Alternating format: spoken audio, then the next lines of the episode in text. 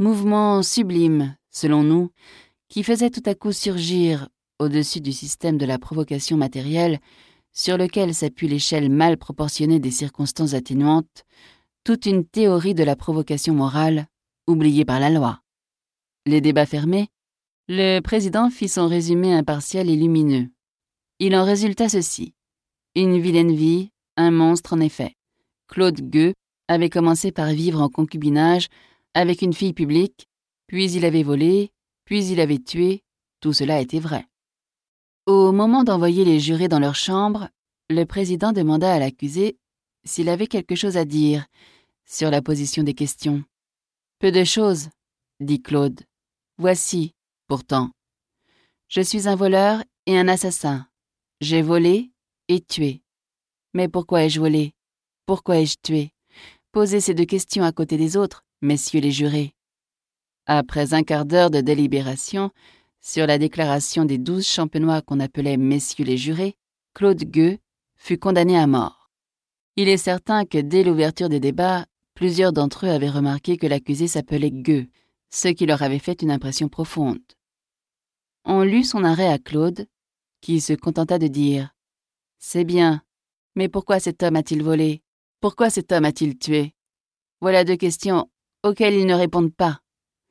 Rentré dans la prison, il soupa gaiement et dit Trente-six ans de fait. Il ne voulut pas se pourvoir en cassation. Une des sœurs qu'il avait soignées vint l'en prier avec larmes. Il se pourvut par complaisance pour elle. Il paraît qu'il résista jusqu'au dernier instant, car au moment où il signa son pourvoi sur le registre du greffe, le délai légal des trois jours était expiré depuis quelques minutes. La pauvre fille reconnaissante lui donna cinq francs. Il prit l'argent et la remercia.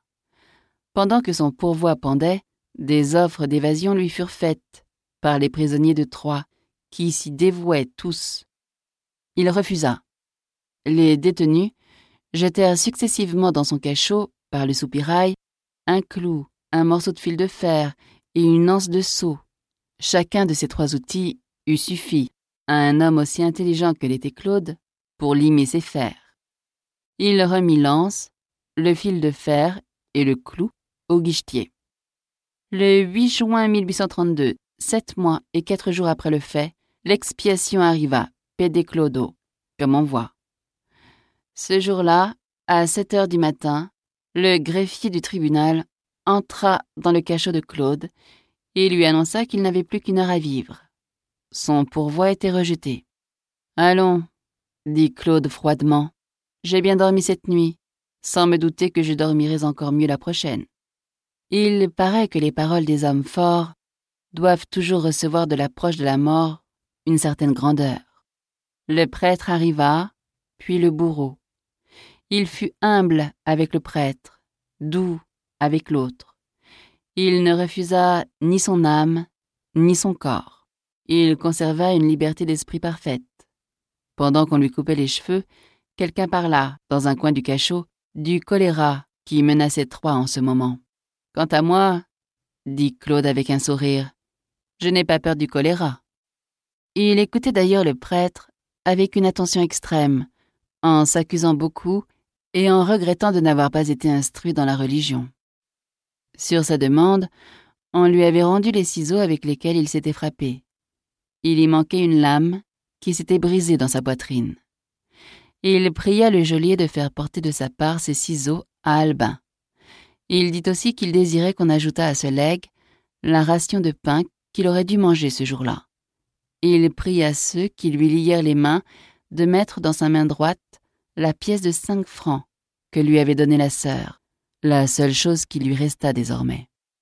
À huit heures moins un quart, il sortit de la prison, avec tout le lugubre cortège ordinaire des condamnés. Il était à pied, pâle, l'œil fixé sur le crucifix du prêtre, mais marchant d'un pas ferme. On avait choisi ce jour-là pour l'exécution parce que c'était jour de marché, afin qu'il y eût le plus de regards possible sur son passage. Car il paraît qu'il y a encore en France des bourgades à demi sauvages où, quand la société tue un homme, elle s'en vante. Il monta sur l'échafaud gravement, l'œil toujours fixé sur le gibet du Christ. Il voulut embrasser le prêtre, puis le bourreau, remerciant l'un, pardonnant à l'autre. Le bourreau le repoussa doucement, dit une relation. Au moment où l'aide le liait sur la hideuse mécanique, il fit signe au prêtre de prendre la pièce de cinq francs qu'il avait dans sa main droite, et il lui dit Pour les pauvres.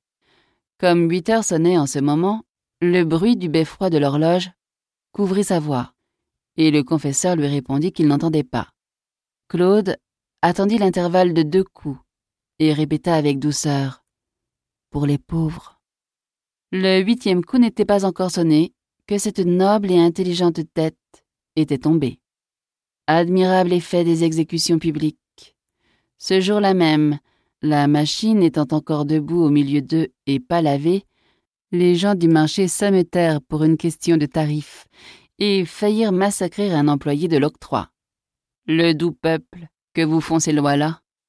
Nous avons cru devoir raconter en détail l'histoire de Claude Gueux, parce que, selon nous, tous les paragraphes de cette histoire pourraient servir de tête de chapitre au livre où serait résolu le grand problème du peuple au XIXe siècle. Dans cette vie importante, il y a deux phases principales, avant la chute, après la chute. Et sous ces deux phases, deux questions. Question de l'éducation, question de la pénalité. Et entre ces deux questions, la société tout entière.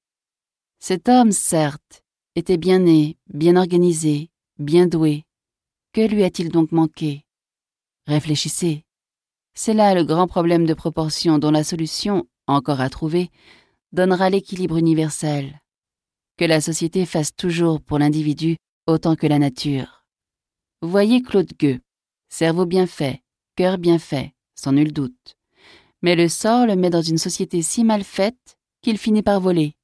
La société le met dans une prison si mal faite qu'il finit par tuer. Qui est réellement coupable? Est-ce lui? Est-ce nous? Question sévère, question poignante, qui sollicite à cette heure toutes les intelligences, qui nous tire tous tant que nous sommes par le pan de notre habit, et qui nous barreront un jour si complètement le chemin qu'il faudra bien les regarder en face et savoir ce qu'elles nous veulent. Celui qui écrit ces lignes essayera de dire bientôt peut-être de quelle façon il les comprend.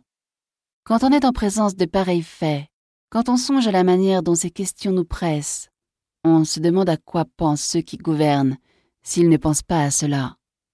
Les chambres, tous les ans, sont gravement occupées. Il est sans doute très important de désenfler les sinécures et d'écheniller le budget. Il est très important de faire des lois pour que j'aille, déguisé en soldat, monter patriotiquement la garde à la porte de monsieur le comte de Lobo, que je ne connais pas et que je ne veux pas connaître, ou pour me contraindre à parader au carré Marigny, sous le bon plaisir de mon épicier, dont on a fait mon officier. Il est important, député ou ministre, de fatiguer et de tirailler toutes les choses et toutes les idées de ce pays dans des discussions pleines d'avortements. Il est essentiel, par exemple, de mettre sur la sellette et d'interroger et de questionner à grands cris et sans savoir ce qu'on dit l'art du XIXe siècle, ce grand et sévère accusé qui ne daigne pas répondre et qui fait bien. Il est expédient de passer son temps, gouvernants et législateurs, en conférences classiques qui font hausser les épaules aux maîtres d'école de la banlieue. Il est utile de déclarer que c'est le drame moderne qui a inventé l'inceste, l'adultère, le parricide, l'infanticide et l'empoisonnement, et de prouver par là qu'on ne connaît ni Phèdre, ni Jocaste, ni Oedipe, ni Médée, ni Rodogune. Il est indispensable que les orateurs politiques de ce pays ferraillent trois grands jours durant à propos du budget pour Corneille et Racine contre on ne sait qui, et profitent de cette occasion littéraire pour s'enfoncer les uns les autres à qui mieux mieux dans la gorge de grandes fautes de français jusqu'à la garde. Tout cela est important. Nous croyons cependant qu'il pourrait y avoir des choses plus importantes encore. Que dirait la Chambre au milieu des futiles démêlés qui font si souvent colter le ministère par l'opposition et l'opposition par le ministère, si tout à coup des bancs de la Chambre de la tribune publique, qu'importe, quelqu'un se levait et disait ces sérieuses paroles. Taisez-vous, qui que vous soyez, vous qui parlez ici, taisez-vous. Vous croyez être dans la question? Vous n'y êtes pas.